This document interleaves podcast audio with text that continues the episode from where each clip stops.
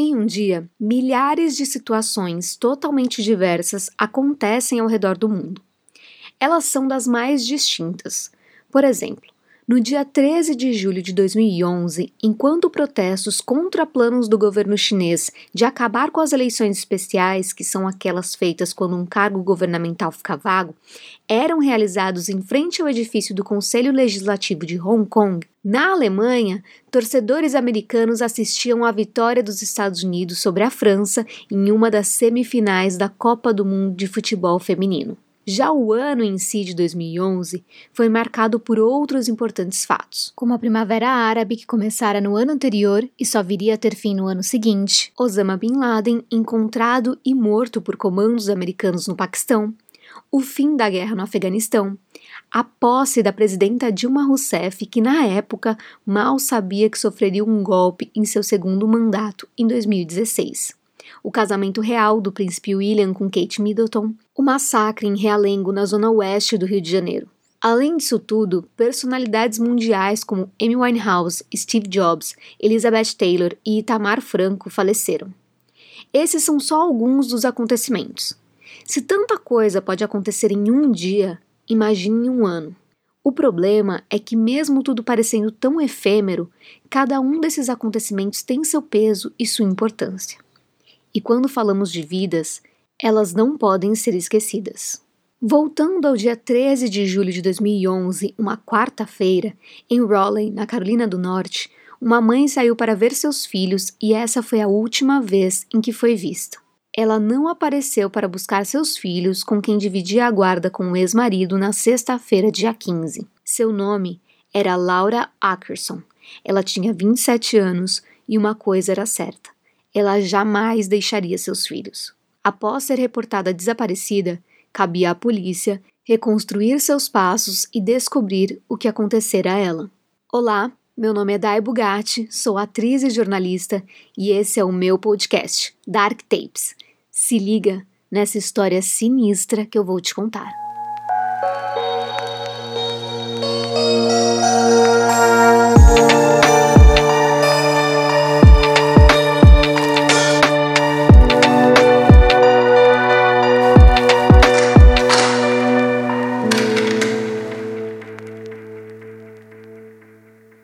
Antes de começar nossa história de hoje, sei que já passamos da metade do mês de janeiro, mas feliz ano novo a todos os Dark Tapers que acompanham o podcast.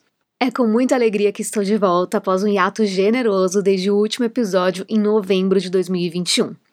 Sabemos que os últimos dois anos não foram fáceis. As coisas ainda não estão 100%, mas espero que vocês tenham um ano de muitas realizações e com muita saúde. Muito obrigada a todos que pediram mais episódios e cobraram, no bom sentido, histórias contadas por mim. Peço que quem curte o podcast não se esqueça de avaliar nas plataformas e indicar para os amigos que também ouvem True Crime. Se vocês quiserem indicar histórias que querem ouvir por aqui também, podem me escrever sem problemas. Agora, vamos à história de hoje. Peguem um copo d'água e se preparem, porque vem um longo episódio por aí. Hoje vou contar sobre um caso que mexeu demais comigo quando li sobre lá atrás em 2011. O caso de Laura Jean Ackerson. Quero sempre lembrar que a história de cada vítima é importante para que possamos entender quem ela era e como chegou até aquele momento em que sua vida lhe foi tirada. Laura nasceu em Hastings, Michigan, Estados Unidos, e teve uma infância um tanto quanto conturbada quando falamos sobre estabilidade. Por quê? Porque seus pais se divorciaram quando ela era bem novinha e ela basicamente mudava muito de endereço. A estabilidade é um ponto importante no desenvolvimento de crianças. Estudos indicam que estabilidade familiar pode conduzir ao equilíbrio emocional na vida adulta. Assim, podemos dizer que Laura não teve uma infância complicada, mas certamente algumas bases não foram sólidas o suficiente. Ela viveu em diferentes estados, como Michigan e Ohio. Quando se estabeleceu, ela o fez na Carolina do Norte, um estado localizado ao sudoeste dos Estados Unidos. Ainda que tivesse um irmão vivendo no mesmo estado, Laura era praticamente sozinha e, mesmo por lá, ela continuava pulando de cidade em cidade. Quando finalmente decidiu se estabelecer em uma cidade, ela o fez na pequena Kingston, com cerca de 20 mil habitantes, de acordo com o censo 2019. Ali, ela se tornou uma grande amiga de Hayley e passou a lhe confidenciar praticamente tudo o que acontecia em sua vida. Por ter passado por tantos lugares sem realmente estabelecer, Laura não tinha uma carreira definida. Não sei exatamente por quais empregos ela passou. No LinkedIn ela se descrevia como designer gráfica, freelancer e consultora de marketing. Mas na fatia de vida dela que vamos contar, ela estava trabalhando em um bar. O local recebia músicos para pequenos shows e foi em uma dessas atrações que ela conheceu o músico Grant Ruffin Hayes III, em 2006. Parece que foi amor à primeira vista e logo eles começaram a namorar em 2007. A relação começou estranha por um motivo.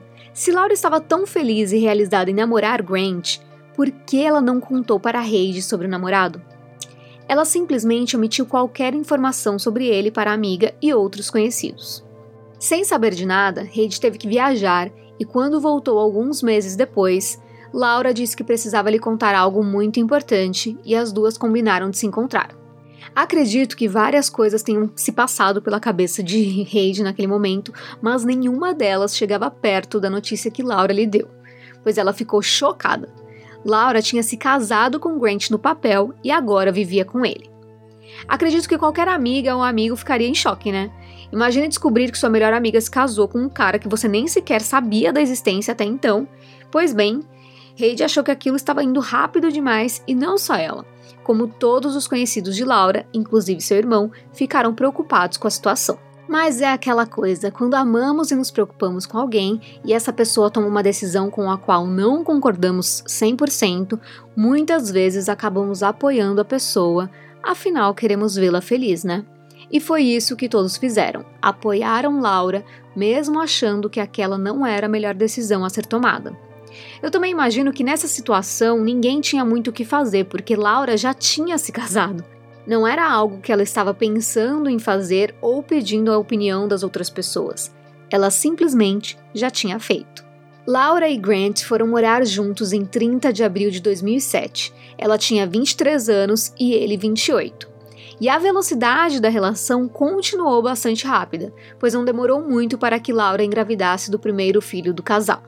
Entretanto, aquele era o gatilho que faltava para que Grant mudasse seu comportamento. Para quem conhece relacionamentos abusivos, logo daria para perceber que eram os primeiros sinais. Por exemplo, ele se tornou controlador, ditando regras quanto a amizades de Laura, dizendo quem ela poderia ou não ver, quais amigos e quais familiares mereciam estar na vida dela. Tudo isso porque ele a convencia de que as pessoas ao seu redor eram má influência. Heidi e o irmão de Laura sempre acharam o comportamento de Grant estranho dizendo que ele parecia não gostar de ninguém. Mas realmente foi após a gravidez de Laura que ficou mais nítido o quão problemático aquele relacionamento realmente era. Pelo menos para quem estava de fora. Não podemos dizer se Laura já sofria com ele e sempre ficou calada, mas só pelo fato dela não ter contado de pronto sobre Grant para as outras pessoas já acende uma luz vermelha quanto ao tipo de relacionamento que eles tinham desde o começo. E aí a situação chegou ao ponto em que Laura começou a ver amigos e o irmão escondida de Grant. Nitidamente, podemos enxergar que o intuito dele era isolá-la, um grande sinal de possessão. Isso faz com que a vítima se sinta cada vez mais presa e sozinha, como se não tivesse saída daquele relacionamento, pois somente o abusador abre aspas, se importa, fecha aspas, com ela. Bom, mas precisamos conhecer um pouco melhor, infelizmente, Grant para entendermos um mais ou menos que tipo de pessoa ele era. Estamos falando de 2006, 2007, mas os pensamentos de Grant se encaixariam perfeitamente em 2022. Por quê? Porque os problemas dele não eram direcionados apenas a Laura. Ele tinha algumas crenças, vamos dizer assim, que também preocupavam as outras pessoas. Grant era negacionista. Por exemplo, ele queria que o filho fosse perfeito e se recusava a vaciná-lo, dizendo que a comunidade negra, Grant era negro, especialmente as crianças, tinha maior probabilidade de ser autista. Olhem o nível do absurdo. E que se o filho dele se vacinasse, se tornaria autista e isso o faria deixar de ser perfeito. Ou seja, já deu para ver que suas ideologias eram no mínimo bizarras, né?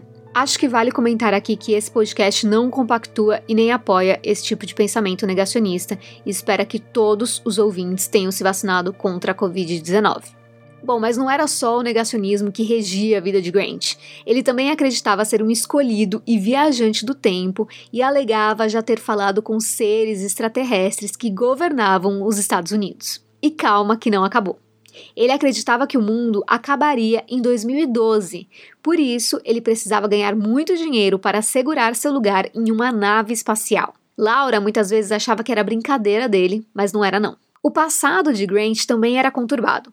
Apesar de não saber sobre sua infância e criação, sabe-se que ele sempre teve problemas com álcool e drogas. Entretanto, desde que conhecera Laura, ele estava melhor, em um momento mais calmo e controlado, o que não durou muito. Após o nascimento do filho deles, seus problemas voltaram e não demorou muito para que ele começasse a se ausentar de casa. Além da profissão que o fazia ir a outras cidades para tocar, Grant procurava oportunidades sem parar, deixando Laura e o filho recém-nascido sozinhos por longos períodos.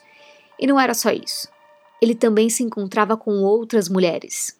Tudo isso foi se acumulando e foi motivo de milhares de brigas entre o casal. Até que chegou a um ponto em que Grant não ouvia mais a razão. Quando Laura descobriu que Grant atraía, ele se justificou dizendo que tinha feito o que fez para levá-los para onde eles precisavam ir, no sentido de contatos dentro da indústria para que ele crescesse como músico. Um monte de balela, é claro. Ele usava muito essa justificativa de que todos eram degraus que ele precisava para alcançar o sucesso. Nisso, Grant finalmente conseguiu uma oportunidade em St. John, a menor ilha das Ilhas Virgens Americanas, localizadas no Caribe. O problema foi que, a princípio, ele decidiu ir sozinho, pois disse que veria se realmente o lugar tinha tantas oportunidades quanto lhe disseram e que depois de acertar tudo, Laura e o filho poderiam ir também. Mas não era bem assim. Pelo que eu entendi aqui, as oportunidades não eram exatamente na música, e sim em empreender localmente, porque a ilha estava crescendo.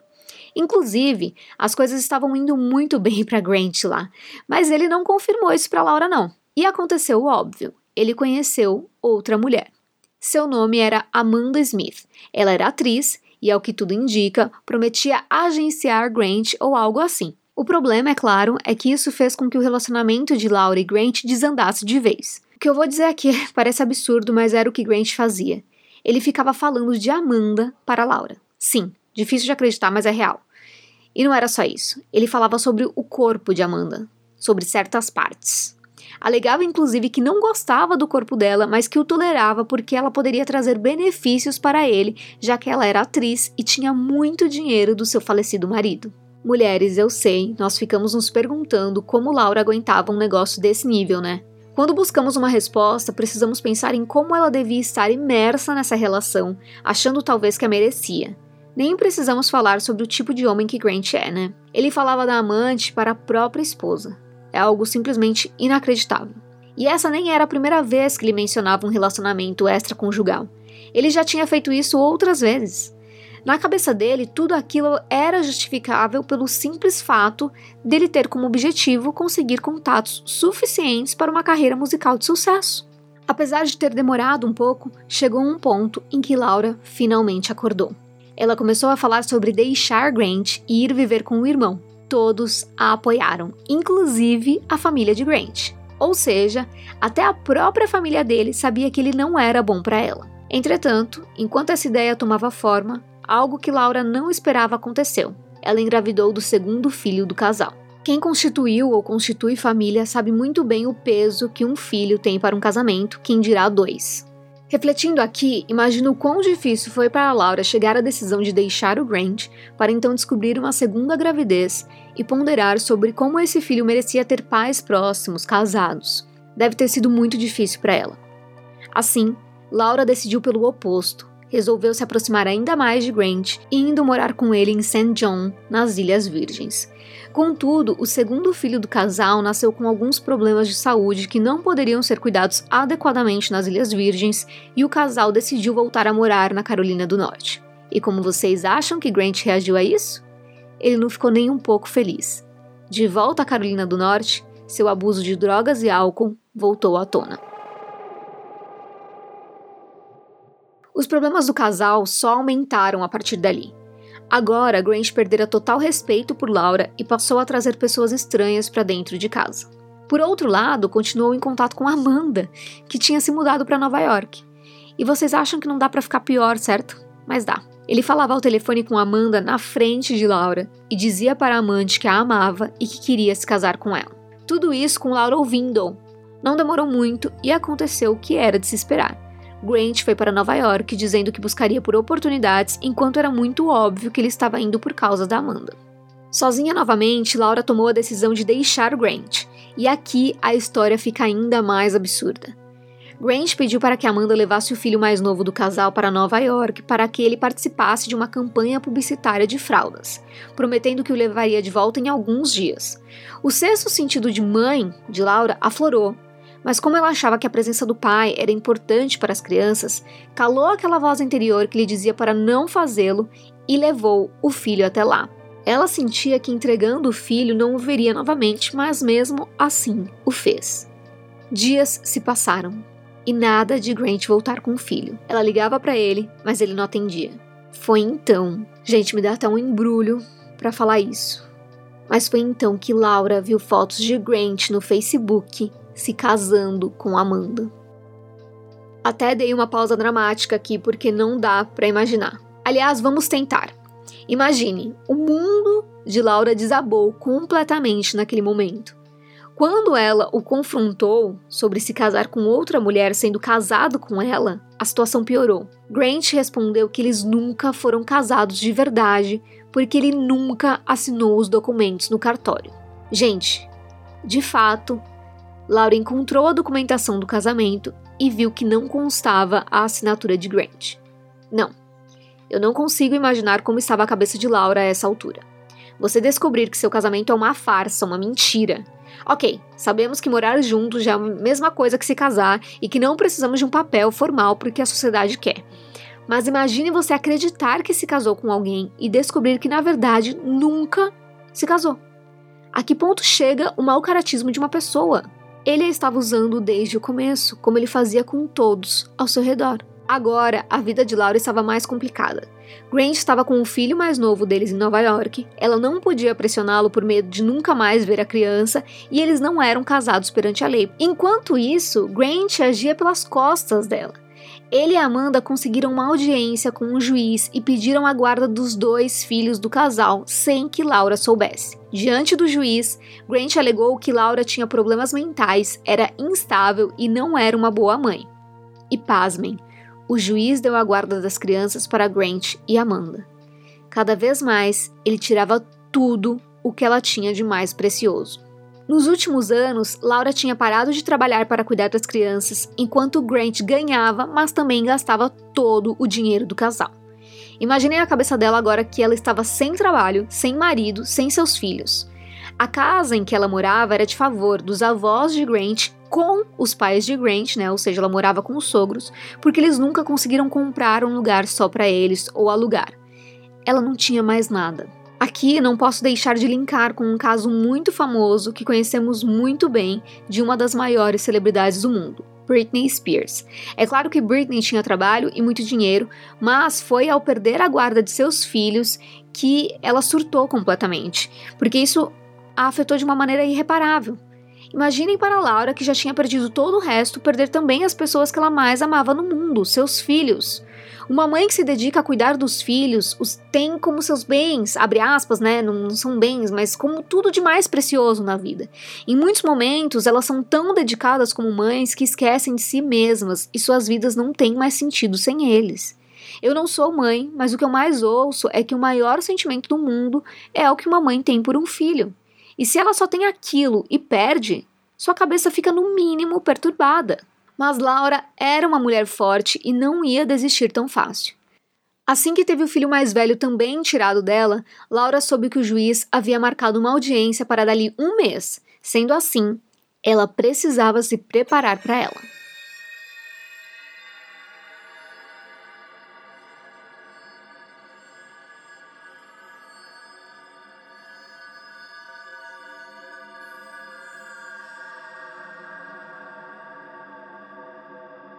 O dia da audiência finalmente chegou e Laura foi preparada. Ela foi aconselhada pela amiga Heidi, que trabalhava na área jurídica, e falou tudo o que podia sobre Grant. abuso de drogas e álcool, violência, controle. Além disso, a amiga também pediu que ela juntasse o máximo possível de evidências contra o, abre aspas, ex-marido, né, na verdade, ex-namorado, inclusive levando um e-mail que eles trocaram em que Grant tinha sido bastante violento verbalmente com ela. Ela também levantou a hipótese dele ser um sociopata. O juiz então decidiu um período de avaliação psicológica dos dois lados. Só que aí vem um detalhe. Essa avaliação tinha custos e, como era Grant quem tinha dado a entrada no processo, ele deveria pagar por tudo. Guardem essa informação. Com o passar dos meses, Laura conseguiu a guarda compartilhada das crianças. Ela podia ver os filhos aos finais de semana e falar com eles ao telefone todos os dias. O problema era que Grant dificultava ao máximo a situação. Enquanto isso, ela guardava tudo, mensagens grosseiras que ele deixava para ela, e-mails violentos que ele reescrevia. Além disso, ela anotava tudo em um diário. Tudo mesmo, o mais detalhado possível para que ela não se esquecesse de nada caso ele tentasse usar alguma informação contra ela, como por exemplo dizer que ela não alimentou as crianças, sendo que ela os tinha levado para jantar. Coisas do tipo, assim, sabe? E então ela anotava tudo certinho para que ele não pudesse jogar essas coisas contra ela, ela não simplesmente não se lembrar no dia da audiência, porque ele realmente jogava muito baixo. Definitivamente, Grant não era uma boa pessoa. Laura, inclusive, relatou a Heidi que estava com medo das ameaças de Grant. Ela chegou a dizer que se qualquer coisa acontecesse com ela, fosse um acidente de carro ou uma morte que parecesse suicídio, qualquer coisa, Heidi e sua parceira de trabalho, Chevon Mates, deveriam saber que era culpa de Grant. Finalmente saíram os resultados das avaliações psicológicas de ambos, e, para surpresa de um total de zero pessoas, constatou-se que Laura tinha uma relação saudável com as crianças e não tinha problemas mentais, como Grant dissera. Entretanto, por sua história de vida, chegou-se à conclusão de que ela era emocionalmente imatura e precisava de terapia ou frequentar um grupo de mães para conversar. Enquanto isso, os resultados de Grant não eram nada bons. Para os avaliadores, ele não tinha uma boa relação com as crianças, pois elas apresentavam um comportamento violento quando estavam sob a guarda dele. Por isso, decidiram que ele precisava de uma avaliação mais detalhada mas foi recomendado que a guarda compartilhada mudasse para uma escala em que Laura pudesse ficar mais tempo com as crianças, em um revezamento 2 por 3, ou seja, um ficava dois dias e o outro três e depois o contrário. E obviamente Grant não gostou nada disso. Nesse momento, com uma recomendação de avaliação mental mais detalhada, ficou bastante óbvio que Grant poderia perder a guarda das crianças, pois tudo indicava que era isso o que aconteceria. Além disso, os custos com todo o processo já estavam altíssimos. E é aí que chegamos na fatídica semana do desaparecimento de Laura.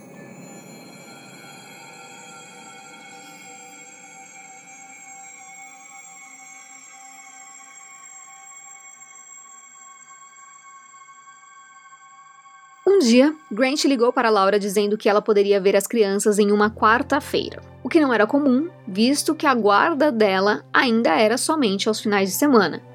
Imaginem a felicidade de Laura. É claro que ela aceitou de pronto, mesmo estranhando aquela generosidade de Grant. Ela combinou de ir no dia seguinte, após terminar seus afazeres na quarta-feira do dia 13 de julho de 2011. À tarde, saiu de Kingston para a casa do ex-marido namorado, em Rayleigh. Pelo que procurei aqui, a viagem pode variar de 1 hora e 20 a 1 hora e 40, mas a média ali é 1 hora e meia de carro. Um detalhe aqui é que ela ficou de ligar para Chevon, né, aquela colega de trabalho, por volta das 21 horas daquele dia. O problema é que ela nunca chegou a ligar para a amiga. Vamos entender aqui os últimos acontecimentos daquela tarde. Às 16h12, Laura enviou uma mensagem de texto para Grant avisando que estava saindo e aproximadamente 45 minutos depois, às 16h59, ligou para ele e esse foi o seu último contato telefônico. Chevon, para quem Laura deveria ligar e não o fez, ficou preocupada, mas pensou que a colega pudesse estar ocupada e havia se esquecido da ligação, aguardando que ela entrasse em contato no dia seguinte, quinta-feira. Mas isso também não aconteceu. Assim, Chevon começou a ligar para Laura e achou estranho, pois a amiga nunca deixava o telefone desligado, principalmente por causa das crianças para ter notícias delas, né? Eu imagino. Chevon então decidiu passar na casa de Laura, mas viu que o carro dela não estava lá. Ela ficou ainda mais preocupada, mas não tomou nenhuma atitude naquele momento. Dias depois, ainda sem notícias da amiga, ela pediu que o zelador do condomínio em que Laura morava entrasse no apartamento dela. Sem sinais da amiga, Chevon pegou os diários em que ela anotava tudo sobre a custódia das crianças para ver se encontrava alguma pista. Laura foi reportada desaparecida por Chivon em 18 de julho. A amiga entregou todos os diários de Laura para a polícia e explicou tudo sobre a briga de custódia dos filhos. É claro que as autoridades começaram imediatamente um trabalho de investigação, verificando os diários e também o apartamento de Laura. Nos diários, a última vez em que ela tinha escrito algo era na terça-feira, dia 12 de julho, e câmeras de segurança a mostravam saindo de seu apartamento entre as 8 e as 10 da manhã do dia 13 de julho, quarta-feira. Verificando todos os compromissos que ela tinha naquele dia, eles viram que ela encontrou clientes e que sua última ligação tinha sido perto das 17 horas a Grant, próxima da casa dele. Logo, Grant era até então a última pessoa a falar com Laura antes de seu desaparecimento. Quando entraram em contato com Grant, ele estava calmo e disse que estava se mudando de Rayleigh, quando questionado sobre Laura, ele disse que ela tinha ido ver as crianças na quarta-feira, dia 13, e que ela tinha aparecido às 18h40 e planejava levar as crianças para um parque que ele conhecia o dono, mas que antes disso ele quis discutir um pouco sobre a custódia com ela e que ela planejava dar a custódia integral para ele caso ele lhe desse 25 mil dólares. Olhem o absurdo disso. Após conversarem sobre isso, ela saiu com os meninos e retornou por volta das 21 a 21 e 30, mas que ele não acreditava que ela os havia levado para o parque combinado chamado Monkey Joe, porque as crianças chegaram suadas e com fome. Isso é estranho aqui porque eu dei uma pesquisada e o Monkey Joe é um parque com diversas atividades para as crianças, tipo aqueles túneis que tem festas infantis, trampolim inflável, sabe? Similar talvez a um Playland que temos aqui no Brasil. Então, uma criança chegar de lá suada e com fome faz bastante sentido. Mas enfim, ele disse à polícia que Laura saiu da casa dele por volta das 22 horas e foi a última vez que ele a viu. Mas é aí que está. Ele disse que ela deveria pegar as crianças na sexta-feira, dia 15, e que ele foi até o local combinado de sempre, mas ela não apareceu. E realmente, as autoridades checaram câmeras de vigilância e constataram que sim, Grant foi até o posto de gasolina em que Laura pegava as crianças e aguardou mais de uma hora. Além disso, ele ligou para ela várias vezes, enviou SMS e e-mails, mas ela nunca respondeu.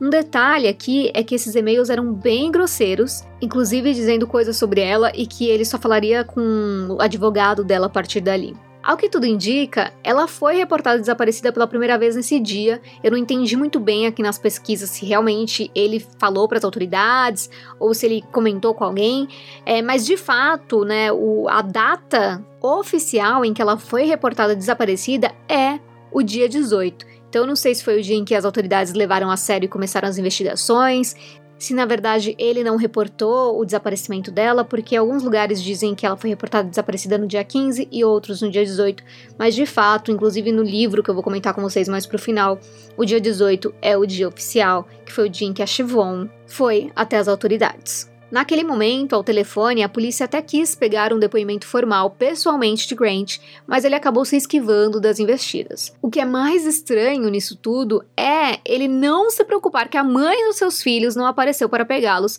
e não deu notícias. Tipo, por mais que ele tenha falado alguma coisa, né, eu não sei se ele reportou ou não, tipo, ele cagou para aquilo. Como assim, sabe? Enfim, Agora, eles tinham pistas de seu último paradeiro, né, do paradeiro de Laura, mas não faziam ideia de onde ela poderia estar. Uma das perguntas que surgiu foi sobre o paradeiro do carro dela também. Afinal, eles precisavam achá-lo para ter uma noção de para onde ela tinha ido após devolver as crianças para Grant. Finalmente, em 20 de julho, o carro de Laura foi encontrado em Rayleigh, em um complexo de apartamentos muito parecido com o que Grant morava com Amanda. Mas o mais estranho era que Laura já havia morado com Grant naquele condomínio em que o carro fora encontrado. Aparentemente, Laura tinha estacionado o carro de qualquer jeito, como se estivesse com pressa. E quando inspecionaram o carro, nenhuma evidência foi encontrada e algo chamou a atenção da polícia. Quando tentaram verificar se havia alguma digital no, no veículo, não conseguiram encontrar nada porque ele estava extremamente limpo. Era como se alguém o tivesse limpado de propósito sem querer deixar rastros. Agora, mais do que nunca, a polícia precisava falar com Grant, pois ele já havia morado com Laura naquele complexo e ele ficava do outro lado da rua do atual endereço do ex-marido, ex-namorado, enfim, do músico. Entretanto, quando tentaram contatá-lo, descobriram que ele estava em Richmond, no Texas, sendo que ele não podia deixar o estado com as crianças por conta da batalha judicial de custódia delas. Além disso, ele havia dito aos investigadores que estava na Carolina do Norte, ou seja, ele estava mentindo.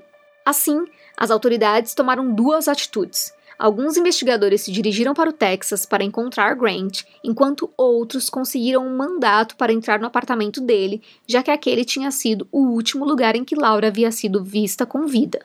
No apartamento, a primeira impressão que tiveram foi quanto ao forte cheiro de cloro, né, de água sanitária ali.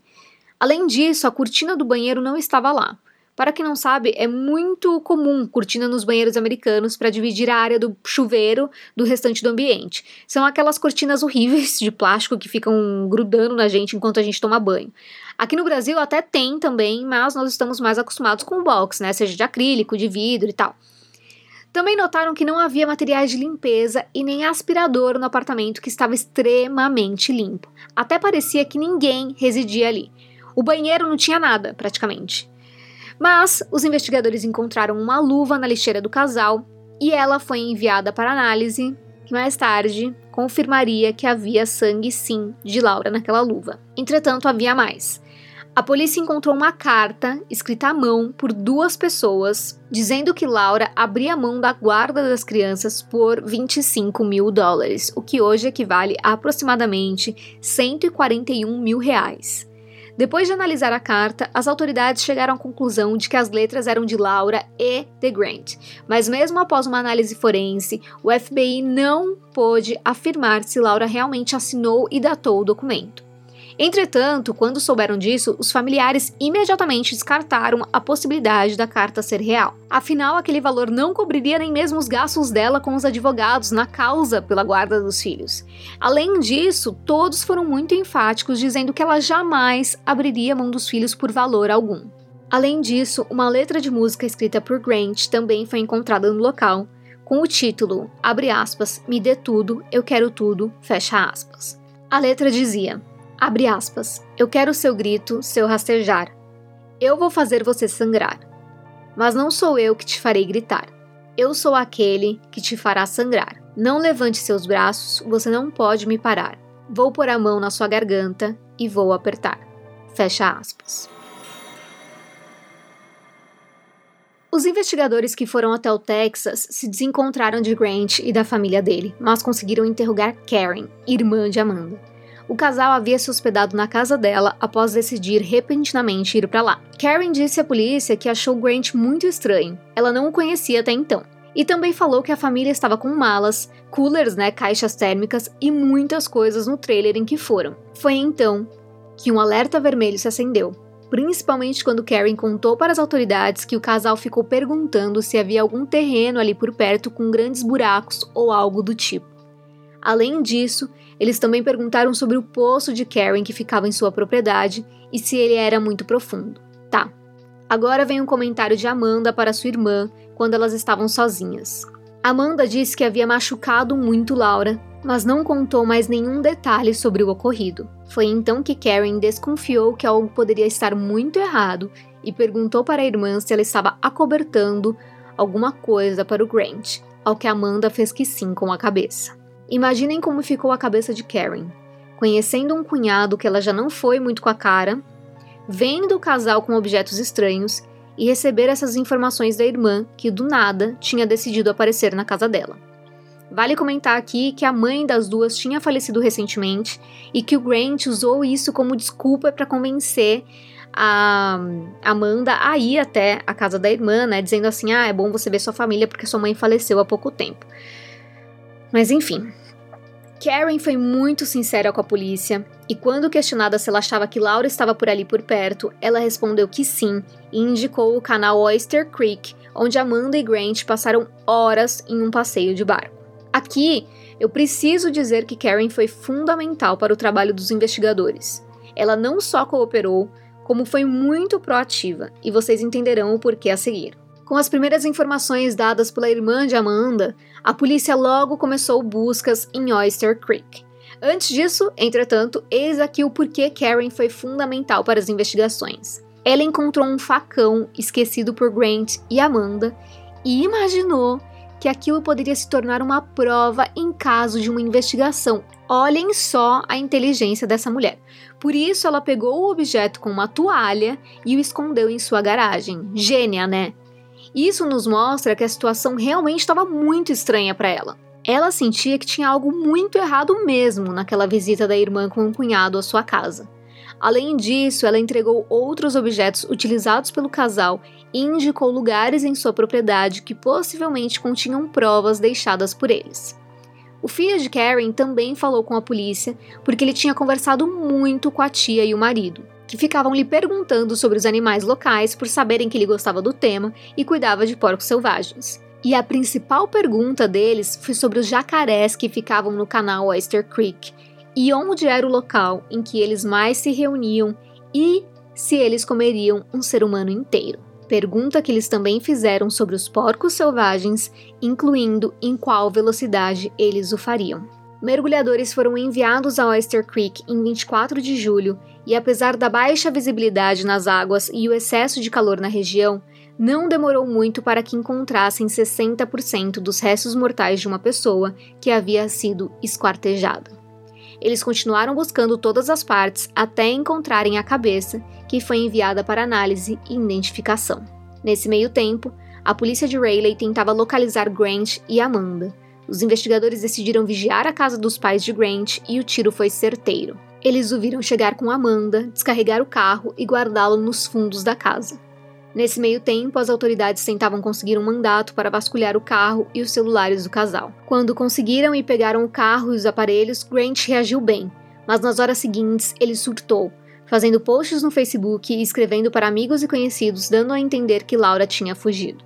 Mesmo sem a identificação dos restos mortais, a polícia já tinha indícios suficientes de assassinato, por isso prenderam Grant e Amanda em 25 de julho de 2011 acusados de homicídio doloso, ou seja, com intenção de matar. No momento da prisão, também apreenderam mais objetos, como um computador e anotações de Grant escritas supostamente para uma coletiva de imprensa que ele poderia vir a dar. Quando os dois foram levados sob custódia, as coisas mudaram. Eles já estavam alterando suas histórias até que chegou o momento em que um começou a apontar o dedo para o outro. Isso dificultou o trabalho dos investigadores, pois apesar de encontrarem diversas evidências, eles não eram capazes de dizer quem realmente havia de fato matado Laura. Uma das maiores provas que eles tinham era de uma câmera colocada pelo Departamento do Meio Ambiente de Richmond em meio à vegetação com sensor de movimentos para fotografar animais. Entretanto, ela captou imagens de Amanda descartando ácido muriático no local. Pesquisei e vi que esse tipo de ácido é altamente corrosivo e é recomendado para pisos e também em limpeza pós-construção, porque ele remove cimento. Entretanto, não é recomendado para limpeza de casa no dia a dia. E é aí que está. A polícia começou a investigar os passos de Grant e Amanda e verificar por onde eles tinham passado.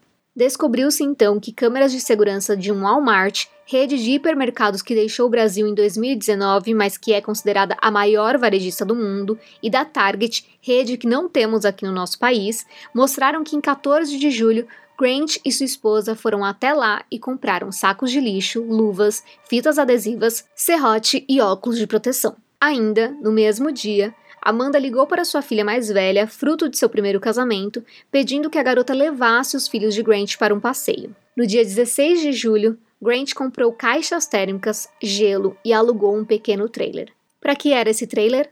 Para ir até a casa da cunhada em Richmond, Texas. Viagem que dura entre 18 e 19 horas de Rayleigh, pelas minhas pesquisas. Eles chegaram em Richmond no dia 18 e no dia 19, bem cedo, imagens de câmeras, dessa vez, mostraram que Grant foi até uma loja de materiais de construção e comprou mais luvas e também ácido muriático. Aqui temos uma informação importante, pois Amanda foi vista descartando ácido muriático na beira de uma estrada. Quando os legistas foram fazer a autópsia dos restos mortais encontrados em Oyster Creek, tiveram bastante dificuldade porque as partes estavam em alto grau de decomposição mas finalmente conseguiram identificar Laura pela arcada dentária. É sempre muito triste quando chegamos na parte de falar como o corpo da vítima estava ou o que aconteceu com ela até o momento de sua morte. E é aqui que eu enfatizo. Apesar de ter histórias para contar em que as vítimas não são mulheres, um dos principais objetivos desse podcast é chamar atenção para a violência contra a mulher. Parece que a história não para de se repetir e nós, como sociedade, ainda não sabemos o que fazer para fazer com que ela pare. Temos sinais muito tempo antes dessas tragédias acontecerem. Hum, como não conseguimos impedi-las?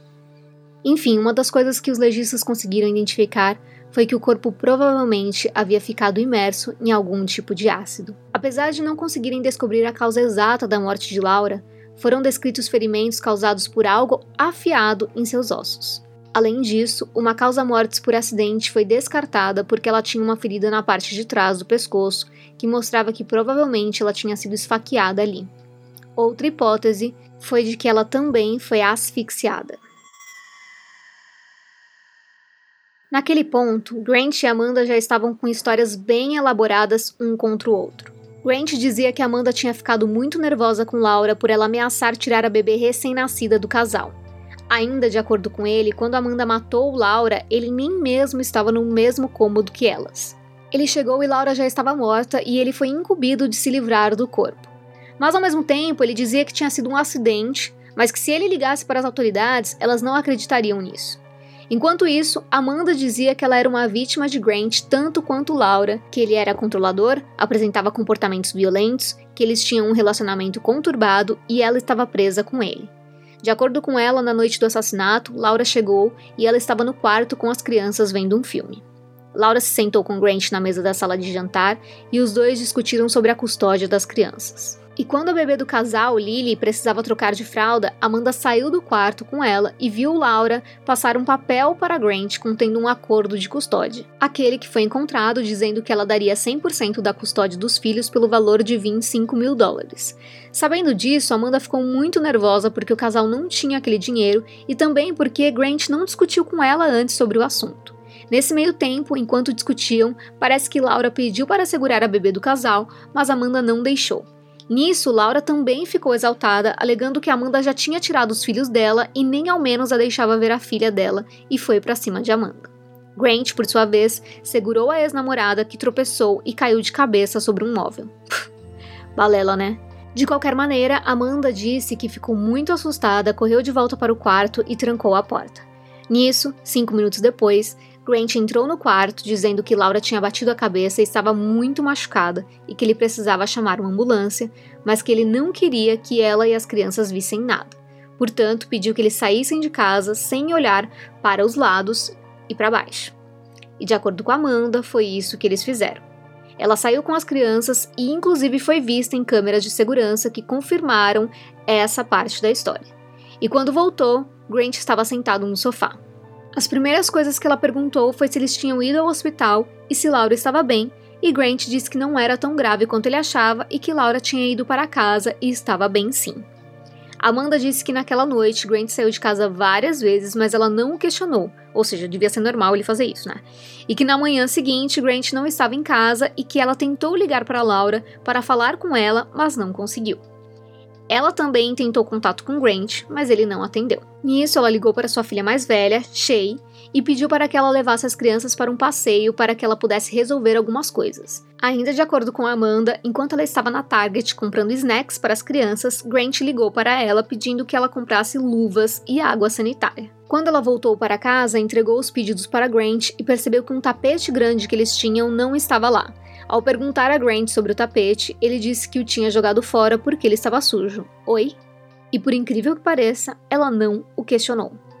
Foi então que Grant perguntou o que Amanda achava de visitar a irmã no Texas na sexta-feira, após Laura pegar as crianças. Do nada. Acontece que Laura nunca apareceu para pegar as crianças e, mesmo indo num trailer, ela não achou estranho. Detalhe que esse trailer em que eles foram não é um trailer comum, é um trailer da empresa U-Haul, conhecida por alugar equipamentos de armazenamento e movimentação. E em nenhum momento Amanda achou aquilo estranho, pelo contrário. Ela disse que sequer imaginava que Laura estava morta e que, como ela precisava doar alguns móveis, o trailer fez todo sentido. Mas vamos lá, só para eu explicar para vocês, esse trailer não é bem um trailer, é meio que um caminhãozinho, assim, sabe? Totalmente estranho. Parecia mais que, sei lá, de mudança. Do... Ah, não. Enfim, ela não questionou. Somente na primeira noite no Texas, em que ela viu Grant andando pelo jardim à noite, foi que ela começou a desconfiar de que havia algo errado e quando o confrontou, ele lhe perguntou o que ela faria se ele lhe dissesse que Laura estava morta. Nisso, ele lhe contou a verdade e disse que ela precisava ajudá-lo a resolver aquela bagunça e mais, que eles precisavam da ajuda da irmã dela, mas que ela teria que assumir o assassinato, pois jamais a irmã ajudaria se soubesse que era Grant quem havia matado Laura. Gente, como assim?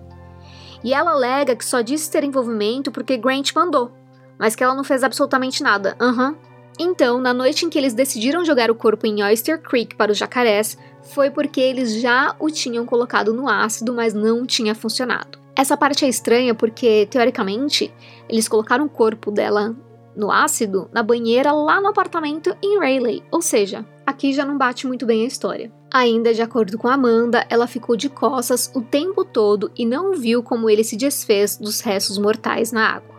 Quando eles voltaram, Grant a fez tirar a roupa, toda a roupa, né, e colocar em bolsas e jogar em uma lixeira. Mas a maior mentira dela foi dizer que quando eles voltaram para a Carolina do Norte, Grant ficou o tempo todo com o seu facão na mão ou na roupa, enfim, e ela se sentiu ameaçada. Quem está esperto se lembra bem de que Karen guardou esse facão que ficou para trás na casa dela. É claro que essa história toda não faz muito sentido. Havia provas e fatos contra ela e a polícia não engoliu a história. Além disso, todo mundo sabia que a Amanda odiava a Laura. Além disso, ela também não contava com o depoimento de sua filha mais velha, Shay. Shay disse que quando a mãe ligou para que ela ficasse com as crianças no dia 14, ela não podia ir naquele momento. Entretanto, Amanda ficou muito nervosa e disse que ela precisava ir imediatamente pegar as crianças. Depois de levá-las para brincar, ela disse que todos ficaram muito cansados e precisavam dormir. Ao ligar para Amanda perguntando se poderia levá-los de volta, Amanda disse que não, que ela ainda deveria ficar mais duas horas fora porque ela e Grant estavam tentando alugar um trailer para a mudança para Kingston ou para Nova York, né? Porque eles tinham essa ideia de se mudar e, e que até parece que foi um dos motivos, né, deles terem assassinado a Laura. E na época, Shay já achou essas outras situações estranhas, até porque ela teve que ir até o apartamento do casal e notou, assim como a polícia, que tudo o que estava né, faltando lá e também o forte cheiro de água sanitária. E ela decidiu de fato ir até a polícia quando encontrou um manual de uso de uma serra no apartamento logo que o casal foi preso. Aqui temos também uma problemática quanto ao relacionamento de Grant e Amanda. Apesar dela continuar se comunicando com ele na prisão e dizendo que o amava e que eles ficariam juntos, não podemos descartar que eles realmente tinham um relacionamento abusivo e que muitas vezes a vítima acha que ama o abusador. A gente sabe que pode ser que ela só conheça aquele tipo de relacionamento e ache que aquilo é amor, como prova disso, a própria filha de Amanda, Shay, disse à polícia que um mês antes do assassinato, sua mãe lhe dissera que queria se separar de Grant, mas que não tinha mais dinheiro nem condições para tal, porque ele mesmo tinha gastado todo o dinheiro dela. E eles tinham uma bebê pequena. Além disso, ela não tinha mais amigos e ninguém com quem contar. Nós sabemos que ela não é a única mulher a passar por isso, e não tirando a culpa dela, é claro que não. Mas eu imagino que se ela tivesse saído daquele relacionamento, talvez não estivesse na cadeia hoje. Por falar em cadeia, nem preciso dizer que Amanda e Grant foram condenados pela justiça, né? Dentre todas as provas apresentadas ao júri, que contou com três homens e nove mulheres, durante o julgamento, e-mails trocados pelo ex-casal e Amanda foram lidos. Vou citar alguns trechos. Em 24 de outubro de 2010, Laura escreveu: aspas, gostaria de abordar a atitude que você tem em relação a mim na frente dos meus filhos. Eu entendo que Grant III provavelmente disse a você que eu sou a pior pessoa do mundo entre todo o resto que foi útil para ele te dizer no momento. A fecha aspas. E também, abre aspas, se você pudesse se conter na frente deles, eu apreciaria.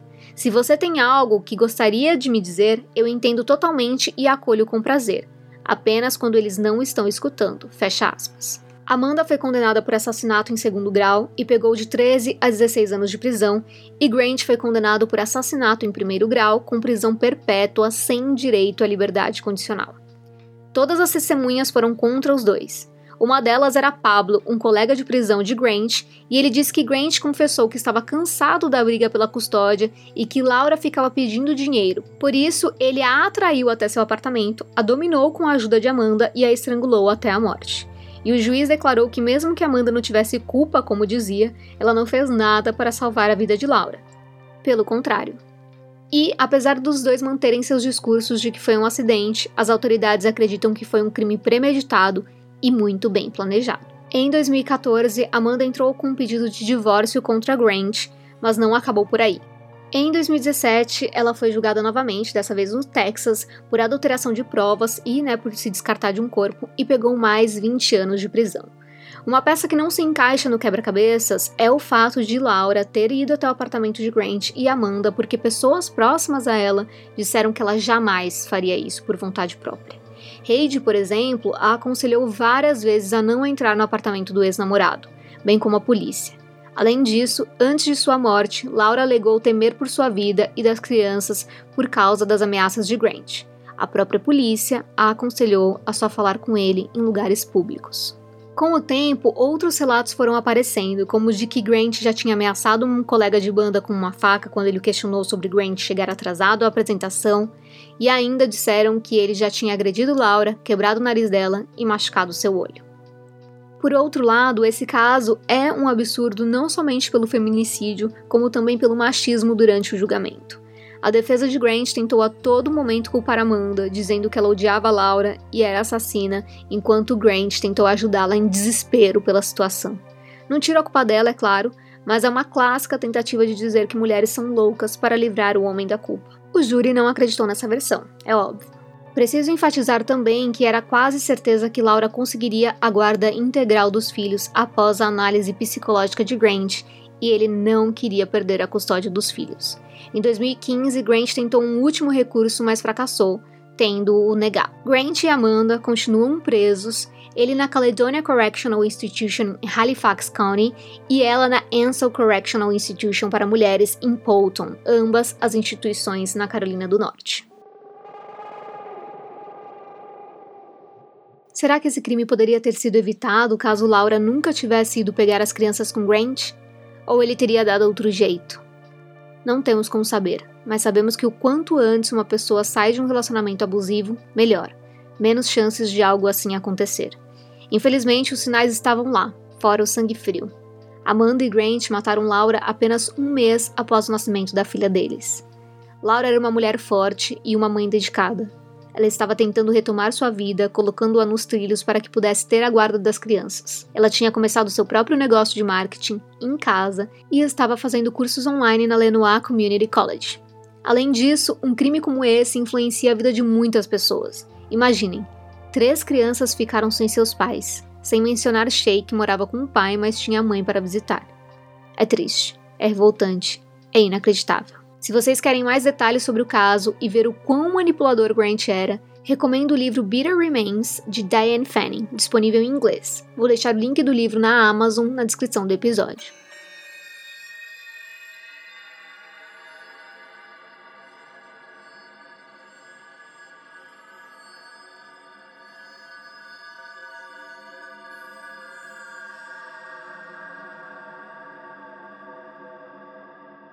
As fontes de informação desse episódio vieram principalmente do Daily Mail, Bitter Remains, Oxygen, CBS News, RAW, ABC 11, entre outras.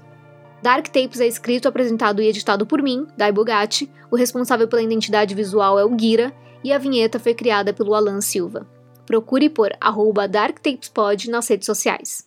Até o próximo episódio.